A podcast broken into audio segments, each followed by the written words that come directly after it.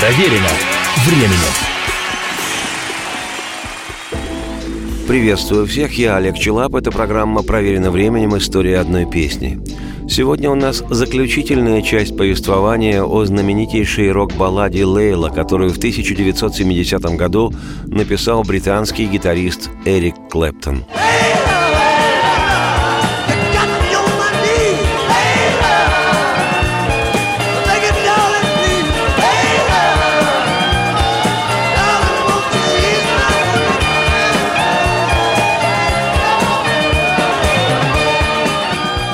Списке 500 величайших песен всех времен по версии журнала Rolling Stone Лейла занимает сегодня 27-ю строку.